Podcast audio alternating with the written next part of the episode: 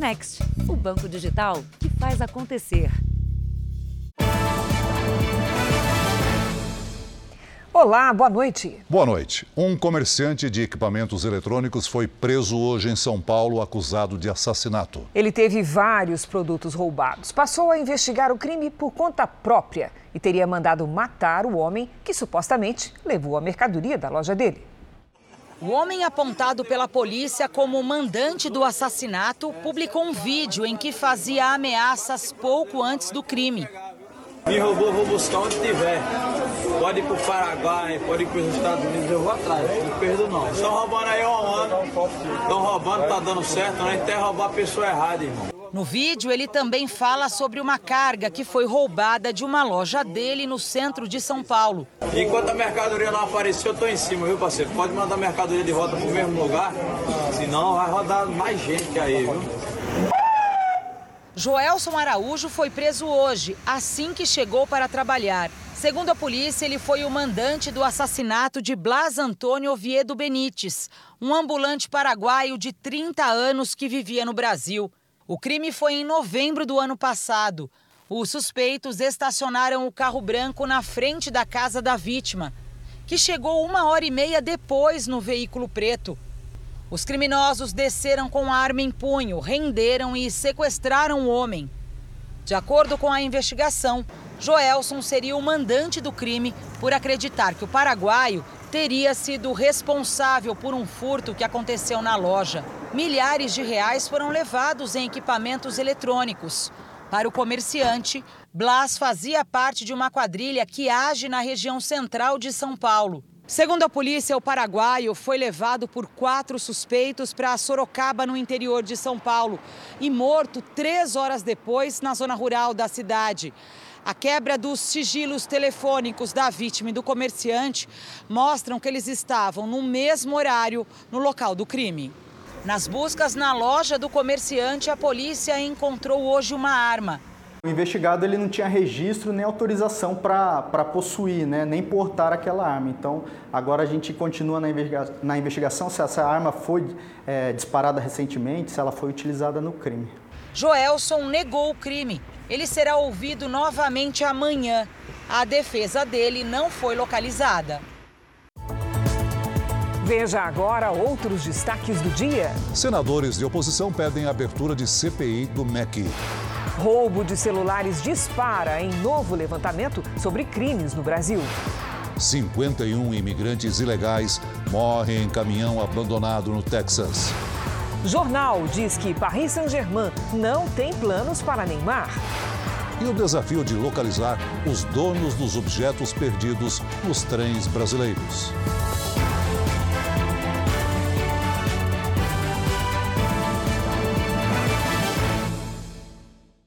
Oferecimento: Bradesco. Entre nós, você vem primeiro.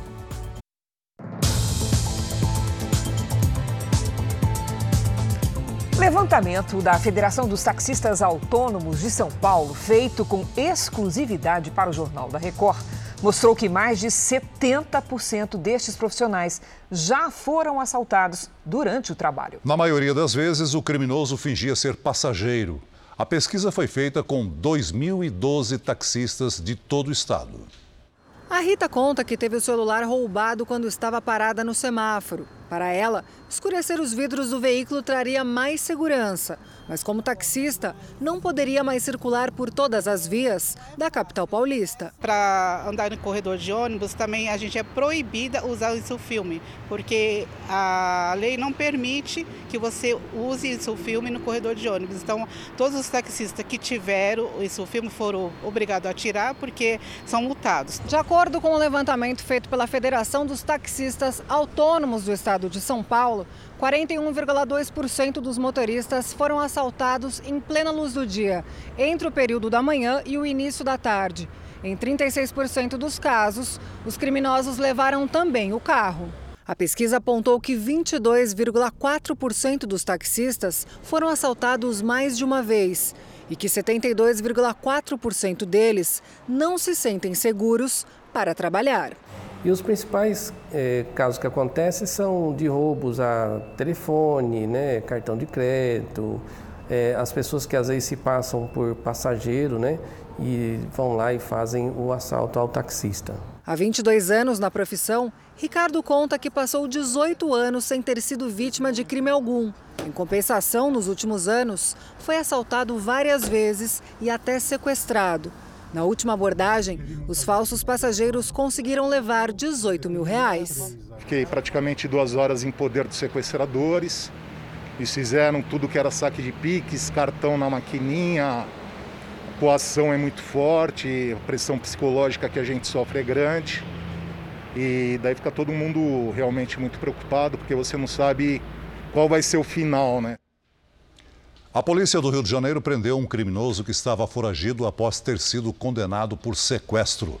Chamou a atenção dos policiais o fato de o sequestrador ser filho de empresários e se esconder numa casa de alto padrão.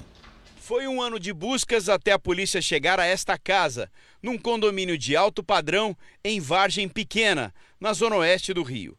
A residência, usada como esconderijo pelo criminoso, pertencia à namorada dele. Yuri Bueno Tonial, de 24 anos, estava foragido da justiça. Ele foi condenado pelo crime de extorsão mediante sequestro em 2017. O acusado foi o único reconhecido entre os cinco integrantes da quadrilha que manteve em cativeiro o filho de um empresário, dono de uma rede de restaurantes. A liberação do refém foi condicionada ao pagamento do resgate no dia seguinte. O local acertado, essa rua, na Barra da Tijuca. Os 12 mil reais seriam deixados aqui em frente a esta lixeira. Logo depois, o pai acionou a polícia, que passou a monitorar a conversa com os criminosos. Yuri foi preso quando tentava pegar o dinheiro. Por não ter antecedentes criminais, Yuri foi solto. A condenação veio depois, quando ele passou a ser considerado foragido. A polícia também investiga o envolvimento dele em roubos na zona oeste do Rio. Agora, o jovem, que também é filho de empresários de classe média alta, vai trocar a vida confortável pelo sistema penitenciário. Sem dúvida nenhuma, é um caso que foge a curva, foge o padrão. Né? Não é comum nós nos depararmos com investigados condenados por crimes violentos dessa forma, é, oriundos de, de uma família bem estruturada. Em São Paulo, motoristas e cobradores de ônibus vão entrar em greve amanhã. É a segunda vez que a categoria interrompe os serviços, agora no mês de junho. Vamos conversar com a Giovana Rizardo, que está em um dos terminais da cidade e traz os detalhes. Boa noite, Giovana. Oi, Cris, Celso, boa noite a vocês e a todos. O motivo da paralisação é a falta de acordo entre os trabalhadores e as empresas de transporte. Apesar do reajuste de mais de 12% nos salários e também no Vale Refeição, a categoria ainda negocia algumas demandas, como o intervalo de almoço remunerado e também a participação nos lucros. A greve está marcada para acontecer a partir da meia-noite de hoje. Uma nova assembleia da categoria deve acontecer na tarde desta quarta-feira. Aqui na capital paulista, o rodízio de veículos já está suspenso para esta quarta-feira, de acordo com a prefeitura. Em nota, a SP Urbanos, que é o sindicato que representa as empresas de transporte, diz, disse que lamenta a paralisação e que 80% da frota de veículos precisa ser mantida nos horários de pico. Cris e Celso. Obrigada pelas informações, Giovana. Em Belo Horizonte, duas pessoas morreram num incêndio no prédio da Santa Casa, no centro da capital mineira. Cerca de 200 pacientes tiveram de ser retirados do hospital às pressas. O fogo começou depois de uma pane elétrica. Com a filha nos braços, Dayana respira aliviada. Ela é uma vitória mesmo. Ela estava internada para ter a bebê um andar acima da ala onde começou o incêndio. Dayana e o marido desceram sete andares de escada até encontrarem um médico que fez o parto no corredor mesmo. Foi tão rápido que ela, ela, ela tirou força de onde não tinha. E quando tudo calmou, acalmou, a gente aconteceu o trabalho de parto, eles continuaram dando assistência não só para nós, mas para as demais pessoas também. O fogo começou no décimo andar, em uma ala de leitos de UTI da Santa Casa de Belo Horizonte, o maior hospital público de Minas Gerais. A fumaça tomou conta dos corredores e dava para ouvir de longe o barulho dos vidros das janelas sendo quebrados por pacientes e funcionários. Gente, que loucura! Dezenas de viaturas dos bombeiros e do SAMU ocuparam a avenida, enquanto médicos e enfermeiros prestavam apoio aos cerca de 200 pacientes retirados de dois andares onde o fogo se concentrava.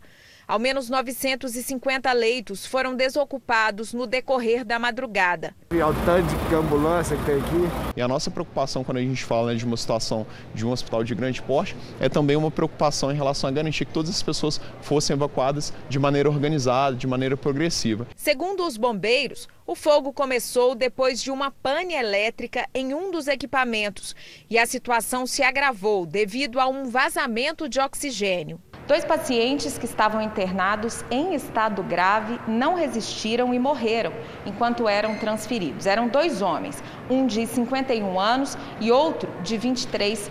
Tanto a Santa Casa quanto os bombeiros disseram que as mortes não têm relação direta com o incêndio, e sim com a saúde já debilitada dos internos. 25 funcionários ficaram feridos, 11 ainda estão internados, dois deles em estado grave. Uma ala do décimo andar com 50 leitos de UTI foi interditada. A volta dos pacientes foi autorizada após a vistoria, que descartou a existência de danos estruturais no prédio. De acordo com a direção da unidade, toda a rede vai passar por uma revisão técnica. A Polícia Civil abriu inquérito para investigar as causas do incêndio. Um terceiro corpo foi enviado ao IML, mas não há confirmação de que o paciente tenha sido vítima do fogo.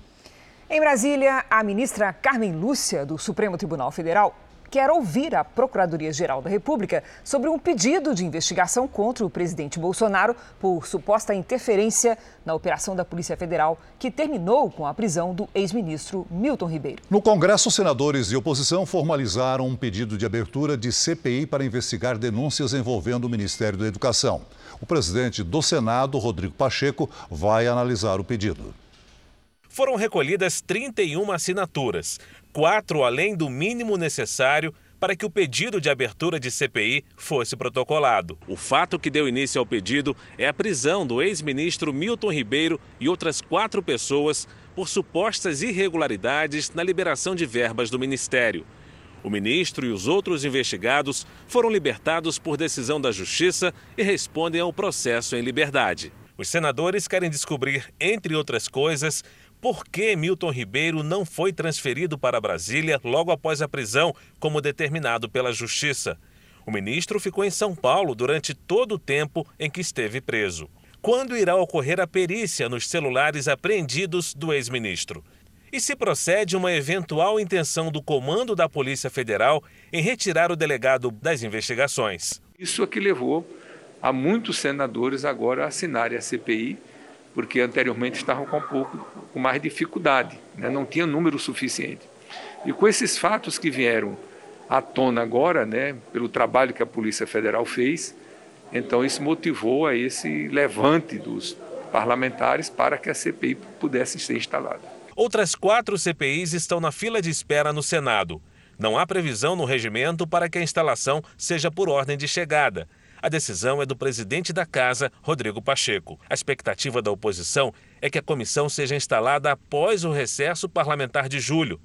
Para o líder do governo no Senado, as CPIs devem ser instaladas por ordem de chegada. Não pode haver seletividade.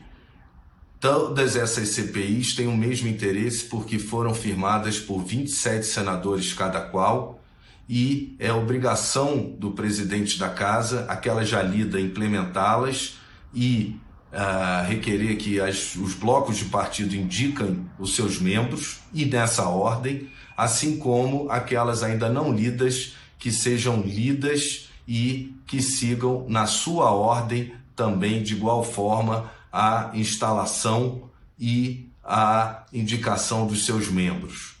Hoje, a ministra Carmen Lúcia do Supremo enviou o segundo pedido para que a Procuradoria-Geral da República se manifeste sobre o possível envolvimento do presidente Jair Bolsonaro nas apurações conduzidas pela Polícia Federal sobre as irregularidades no Ministério da Educação. Caberá à PGR se pronunciar sobre as investigações. Os Estados Unidos subiu para 51 o número de pessoas que morreram dentro de um caminhão. As autoridades ainda tentam identificar as vítimas, mas sabem que elas eram imigrantes ilegais. O caminhão foi abandonado em uma área de pouco movimento, próxima à ferrovia que cruza a cidade de San Antônio, no estado do Texas. Ela fica a cerca de 250 quilômetros da fronteira com o México. De acordo com a polícia, um homem que trabalhava em uma obra perto do local encontrou o caminhão depois de ouvir gritos de socorro. As portas traseiras do veículo estavam parcialmente abertas e lá dentro havia 66 imigrantes. Quando os bombeiros chegaram ao local, 46 já estavam sem vida. Os outros cinco morreram no hospital. Entre os sobreviventes, quatro são menores de idade. Autoridades acreditam que as mortes foram causadas pelo excesso de calor e pela desidratação, já que não havia ar-condicionado e nem sinais de água para beber. A temperatura em San Antônio chegou perto dos 40 graus em um dos dias mais quentes da história. Três pessoas foram detidas. O motorista do caminhão ainda está sendo procurado. Esta é uma das maiores tragédias envolvendo imigrantes ilegais em território americano. O caso está nas mãos da Polícia Federal, o FBI, e reforça a crise migratória enfrentada especialmente na fronteira México-Estados Unidos. Entre as vítimas já identificadas estão cidadãos mexicanos, da Guatemala e de Honduras. Ainda nesta edição, o número de mortes violentas no Brasil diminui e atinge o menor patamar em 11 anos. Na série especial, você vai ver as tentativas de encontrar os donos dos milhares de objetos que são perdidos todos os dias nos trens brasileiros.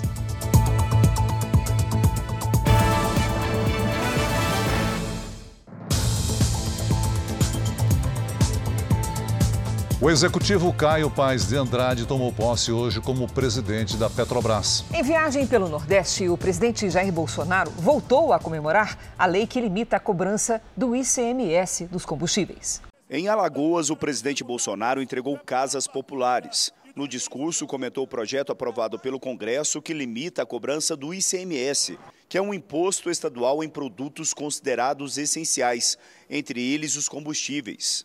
A grande colaboração veio da Câmara e do Senado. Infelizmente não foi por unanimidade, mas a grande maioria dos deputados e senadores votaram para diminuir o imposto estadual chamado ICMS nos combustíveis e também na energia elétrica. Em audiência na Câmara dos Deputados, o ministro de Minas e Energia afirmou que as mudanças no ICMS vão representar uma redução de mais de 20% no preço dos combustíveis. Olha o que nós fizemos. Nós estamos dizendo o seguinte, que o preço da gasolina, que hoje é 7,39, vai cair para 5,84. Uma queda de 21%. Alguns estados, como Goiás e São Paulo, começaram a se adequar à nova lei. Já o Distrito Federal e mais 11 estados protocolaram no Supremo Tribunal Federal uma ação que questiona a lei. Na disputa para baixar o preço dos combustíveis, o governo comemorou internamente nesta terça-feira a posse do novo presidente da Petrobras, Caio Paz de Andrade. Ele é o quarto indicado pelo governo do presidente Jair Bolsonaro para o cargo. O novo presidente da estatal dispensou a cerimônia de posse e teve uma série de reuniões. Aqui no Palácio do Planalto, a expectativa com a mudança é de que a Petrobras tenha uma nova postura com relação ao reajuste dos combustíveis. A China diminuiu o tempo de quarentena para viajantes que chegam ao país. A medida sinaliza uma flexibilização nas regras de isolamento da pandemia e afetou de forma positiva o mercado financeiro em todo o mundo. Quem chega na China precisa agora ficar sete dias em um hotel e mais três dias em observação. metade do tempo que era imposto pelo governo desde 2020. O relaxamento das regras indica que uma das maiores economias do mundo está mais perto de voltar à normalidade. Com isso, as principais bolsas de valores do mundo tiveram alta nesta terça-feira. E ainda nesta edição, o jornal espanhol diz que Neymar está de saída do Paris Saint-Germain. E na série especial, milhares de objetos somem todos os dias nos trens brasileiros. E por incrível que pareça, muitos retornam para os donos.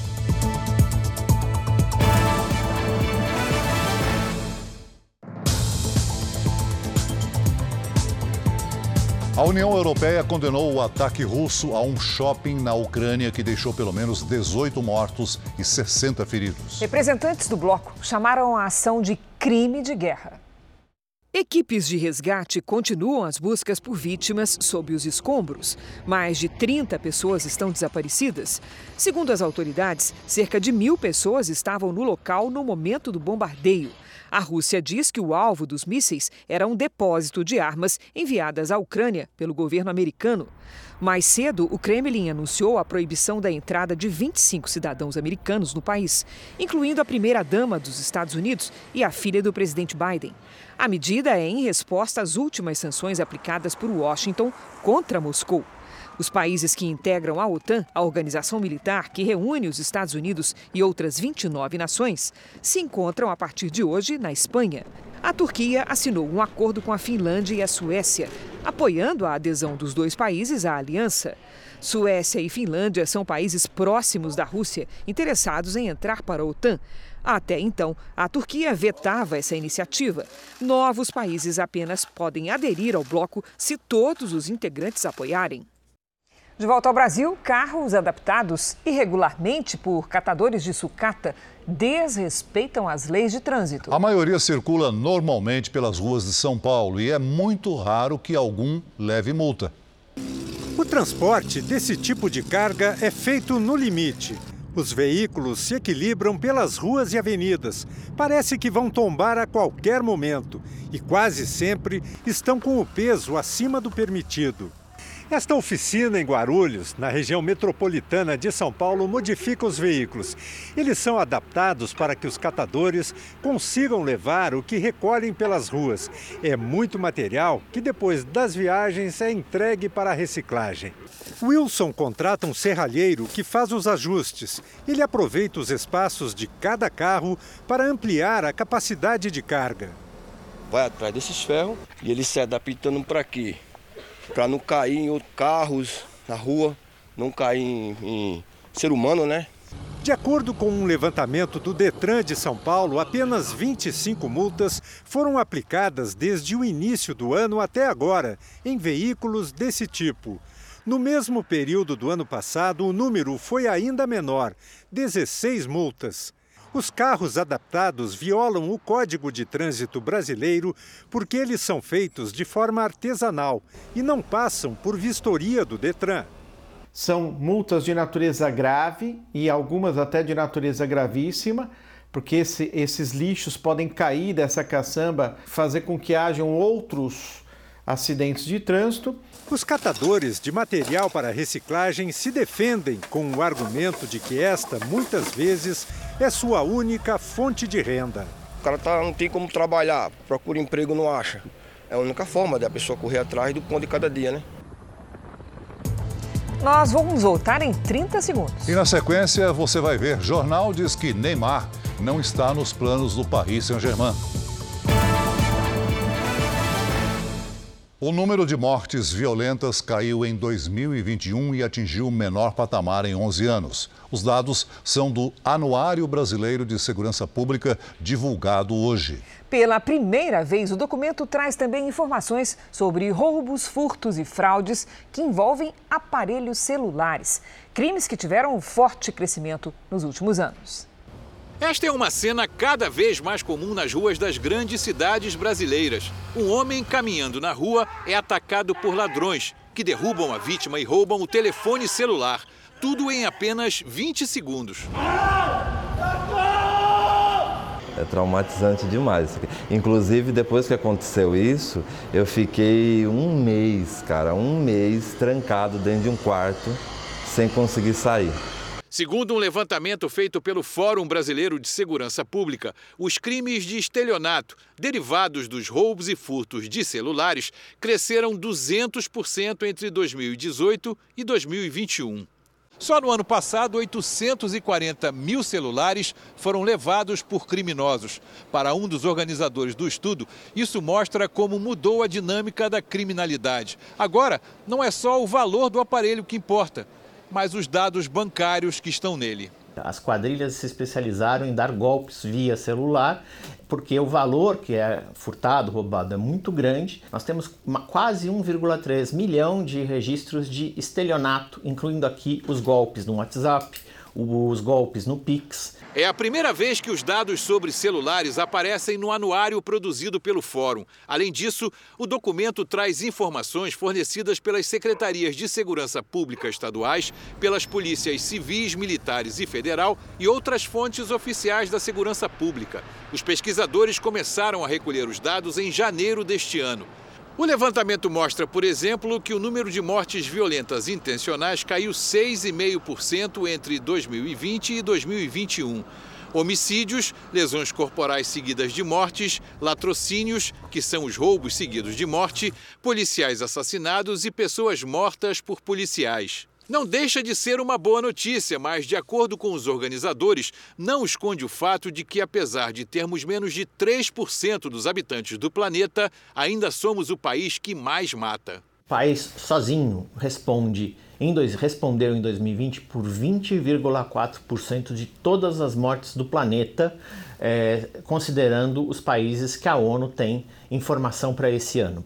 A redução no número de mortes por intervenções policiais no país foi a primeira registrada desde 2013, quando a série histórica foi iniciada. Em grande medida, essa redução pode ser tributada ao caso de São Paulo.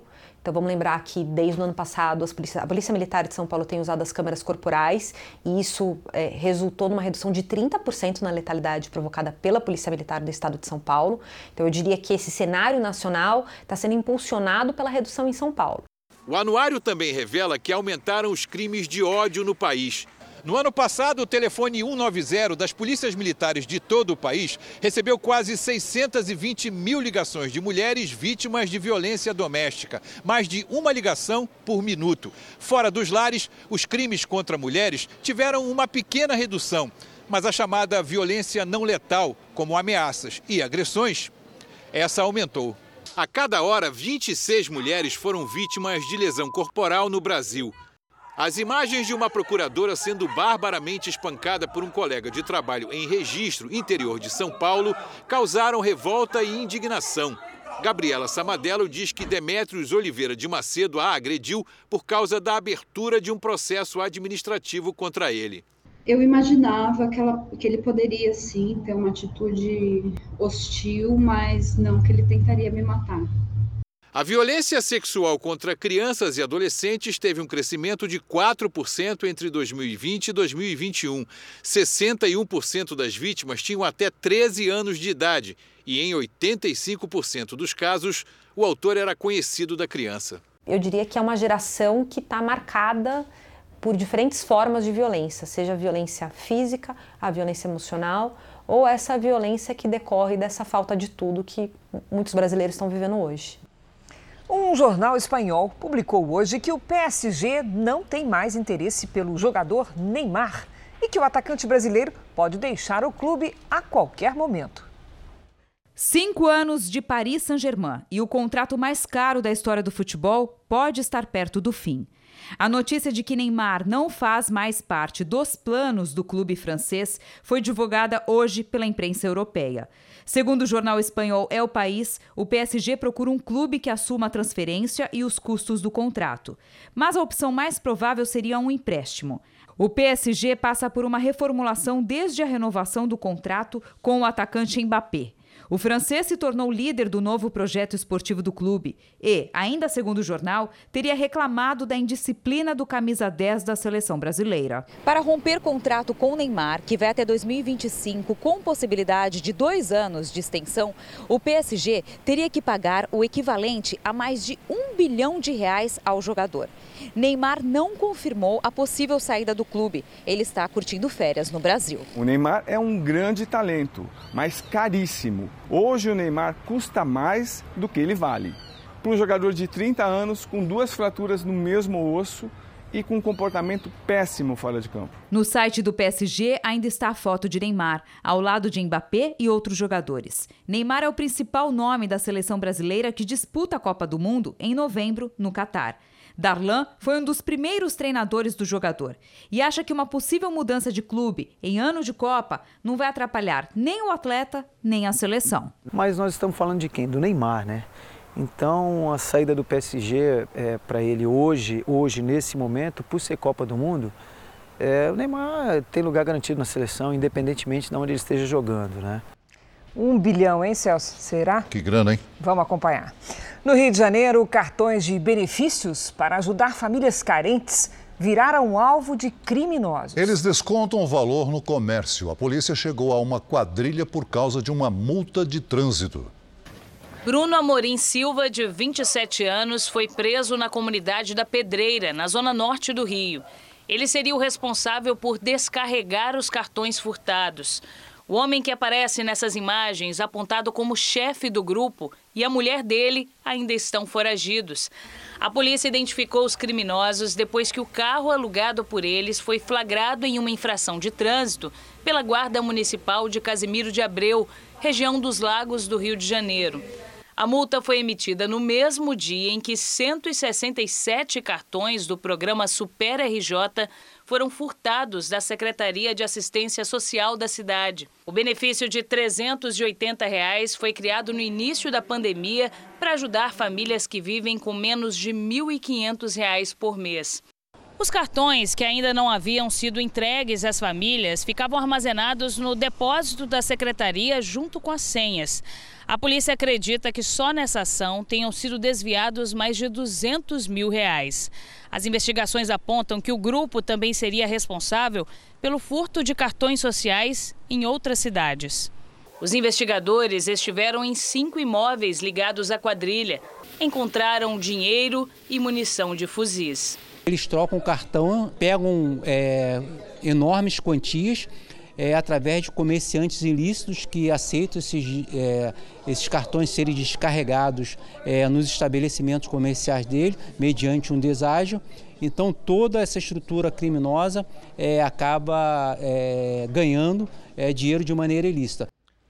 Oito policiais civis foram presos por suspeita de participação no tráfico de drogas. Segundo as investigações, eles recebiam propina dos criminosos e, além disso, ainda devolviam a droga que deveria ser apreendida.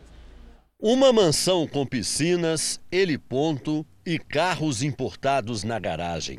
Uma vida de luxo incompatível com o salário de investigador da Polícia Civil, que ganha no máximo 9 mil reais em Minas Gerais.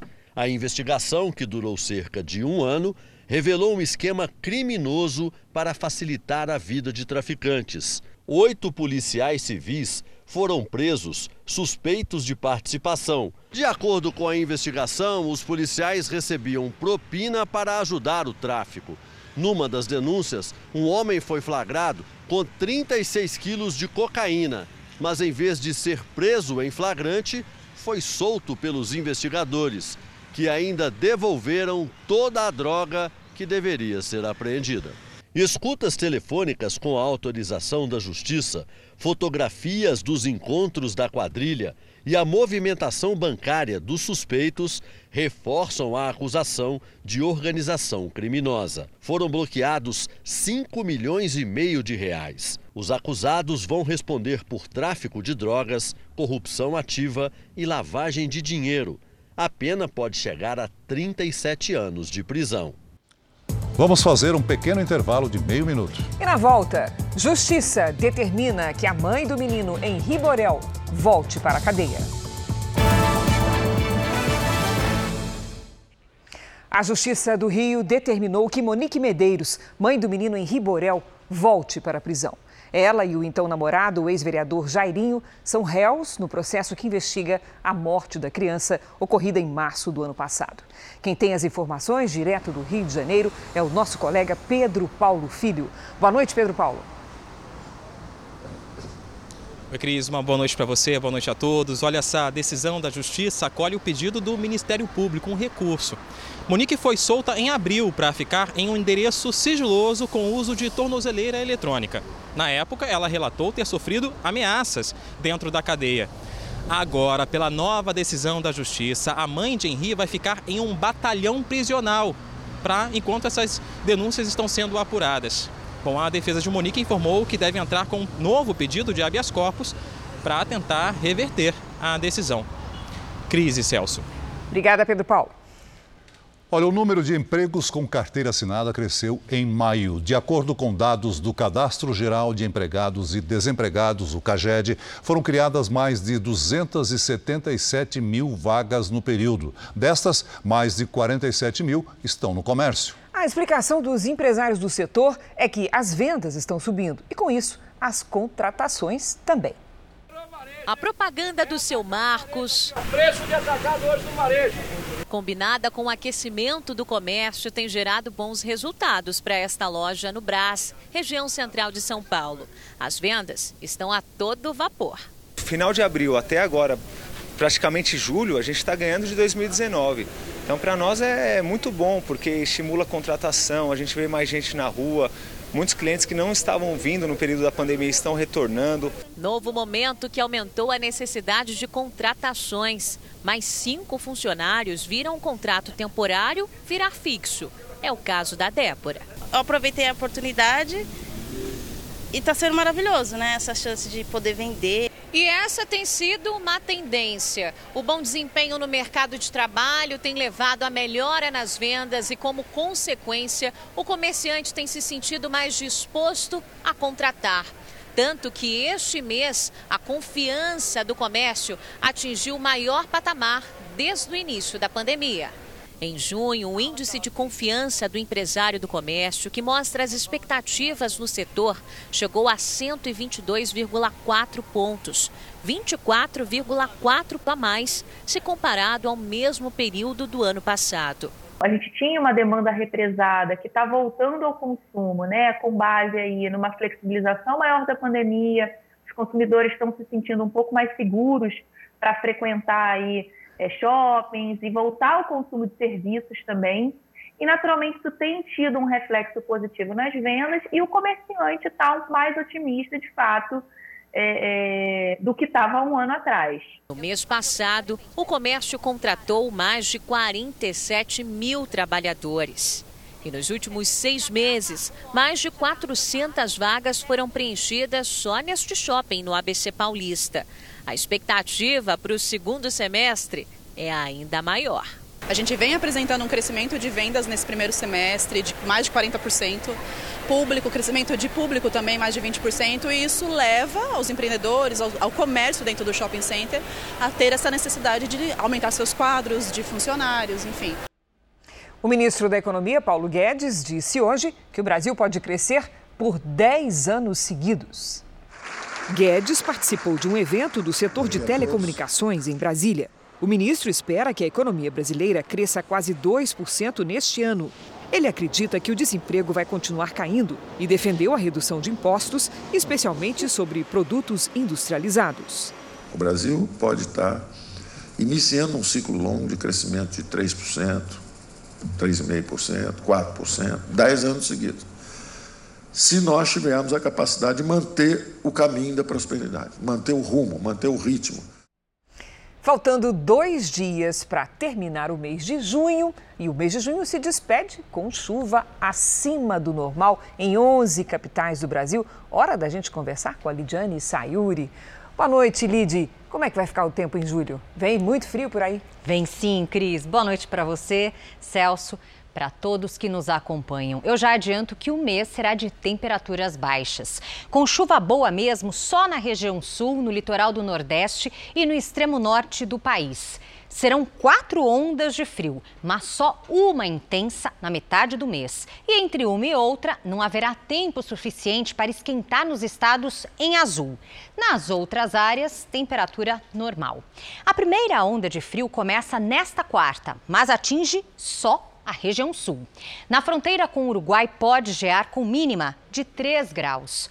No sudeste, uma frente fria causa chuva fraca no litoral de São Paulo e do Rio de Janeiro. Chove também do Amazonas até o Pará e na costa do Nordeste. Nas áreas claras, aí sim o tempo fica firme. Em Cuiabá, máxima de 33 graus. Em Maceió, temporais com 27. Em São Paulo, a quarta começa com nevoeiro e à tarde faz 25. No Rio de Janeiro, 28 graus com chuva à noite. Tempo delivery para a Rosiele, que é de Piedade do Rio Grande, que fica em Minas Gerais. Opa, vamos lá. Rosiele, tempo firme até o fim da semana. Nos próximos dias, a temperatura logo cedo pode diminuir até 10 graus. À tarde, máximas entre 22 e 23. Ô, Lid, o João pergunta se o verão amazônico será rigoroso. Opa, vamos lá. Seguinte, João, na floresta amazônica só tem duas estações: o inverno, que chove mais, e o verão, que chove menos. Este ano, no verão amazônico, que vai até o fim do ano, a previsão é de chuva normal em quase todos os meses, com exceção de dezembro, que será mais seco. Nos próximos dias, chuva e sol com 28 e 29 graus. Participe também aqui do nosso Tempo Delivery. Pelas redes sociais, mande uma mensagem com a hashtag VocêJR. Cris, Celso. Valeu, Lidi. Até amanhã, Lidi. Em Corumbá, veja só, o... uma onça pintada foi encontrada no banheiro de um quartel do Exército. O animal, de aproximadamente 100 quilos, precisou ser sedado com dardo tranquilizante e foi retirado do local por bombeiros e veterinários. Após a avaliação, o felino foi devolvido à natureza em uma área de reserva às margens do rio Paraguai. Apesar do susto, ninguém ficou ferido. A Polícia Federal realizou hoje uma operação contra a extração e o comércio ilegal de ouro em 10 estados brasileiros e o Distrito Federal. Entre os crimes investigados está o de dificultar a fiscalização do poder público. A Polícia Federal cumpriu 52 mandados de busca e apreensão nos estados de São Paulo, Mato Grosso, Pará, Paraná, Rondônia, Goiás, Paraíba, Pernambuco, Rio de Janeiro, Minas Gerais e no Distrito Federal. A Justiça determinou ainda o bloqueio das contas de 40 investigados no valor de 614 milhões de reais.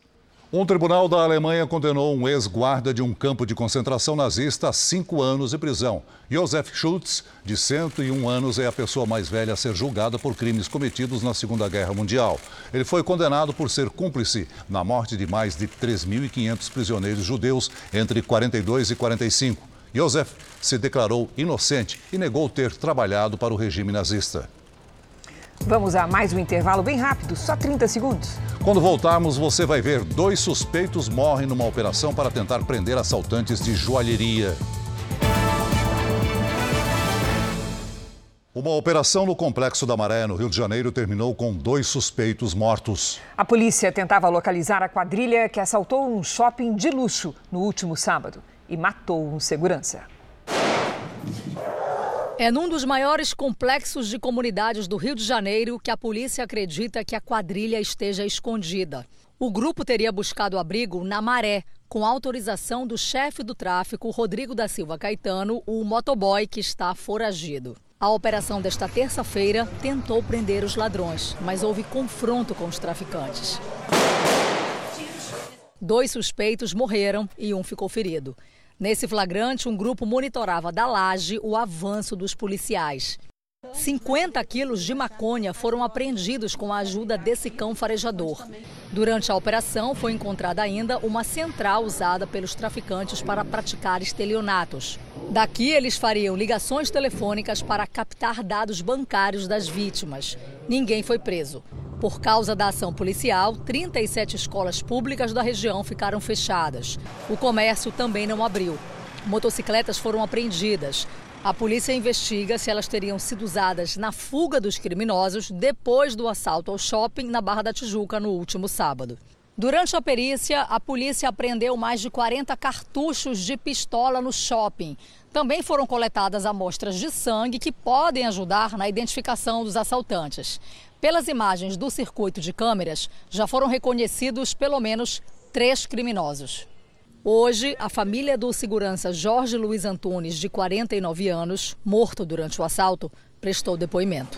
A gente está confiando neles, a gente tem certeza que a justiça já está sendo feita por parte da, da delegacia, que não seja mais o nome esquecido. Milhões de pessoas nos trens da Grande São Paulo geram um desafio diário: devolver centenas de objetos perdidos. Na série especial de hoje, você vai descobrir o que acontece com os itens encontrados nos trens e o trabalho das equipes para localizar os donos.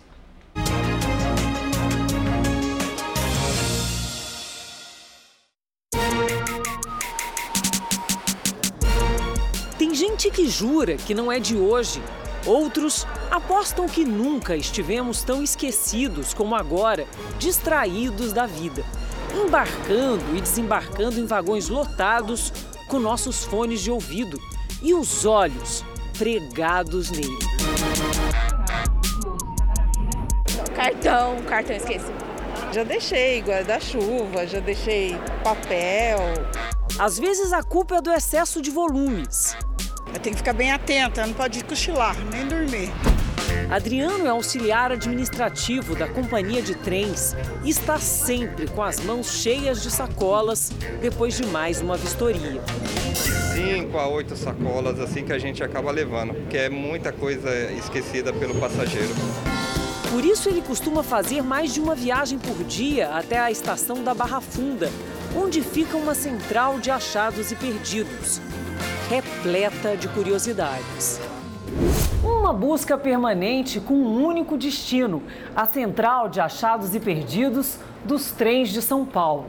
Todos os dias, os funcionários chegam a recolher das estações quase 200 objetos, dos mais variados, a maioria documentos e cartões de banco. Tudo é devidamente registrado, catalogado e, apesar de uma busca insistente, muitos pertences vão se acumulando nessa sala à espera dos donos.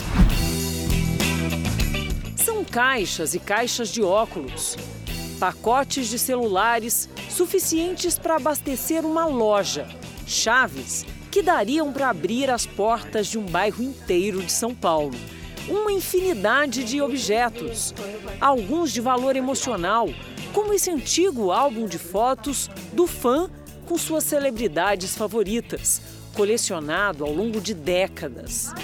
Instrumentos musicais, carrinhos de bebê, de supermercado e muitas bengalas e até muletas. E um cofre onde vai parar o dinheiro que veio de carteiras roubadas, perdidas ou mochilas inteiras, esquecidas por turistas distraídos. Hoje vocês têm quantos itens aqui? No arquivo a gente está com mais de 10 mil itens. E de tudo quanto é coisa, né? De tudo que imaginar. Para facilitar o encontro entre o dono e seus pertences, os funcionários da central também fazem quase um trabalho de detetive pela internet, vasculhando sites, redes sociais e serviços do governo. Basta uma pequena pista. É a busca ativa. Se tiver nome, é mais fácil, né? Sim, nome, o número de documento fica bem mais fácil para encontrar. Cerca de 70% de tudo que é devolvido se deve a essa investigação, na qual os detetives do trem encontram quem já havia desistido do que perdeu. O advogado Tiago sempre teve pânico de perder pertences no transporte público. Por isso, trocou a mochila e passou a levar apenas o essencial nessa bolsinha que cabe no bolso. Mas numa das viagens, ela caiu. Perdi minha vida, principalmente foi um dia muito corrido que eu tive duas audiências na parte da manhã. No mesmo dia, um alívio ao visitar a central. Encontrou tudo do jeitinho que estava quando perdeu a bolsa no trem. Uma paz interior que não tem como explicar. Alívio. Alívio, isso. Depois de dois meses, o que não chega ao dono, inclusive dinheiro, segue para doação. O serviço foi criado há mais de 20 anos e, desde então, triplicou de tamanho, serve de modelo. Um espaço simples na estação, mas repleto de boa vontade, que serve de alento de que, apesar da pressa, da cabeça nas nuvens e o ouvido no fone, nem tudo que ficou para trás está perdido. Essa edição termina aqui e à meia-noite e meia tem mais Jornal da Record. Fique agora com a série Todas as Garotas em Mim. E logo em seguida você assiste a Amor Sem Igual. A gente se vê amanhã. Até lá. Boa noite.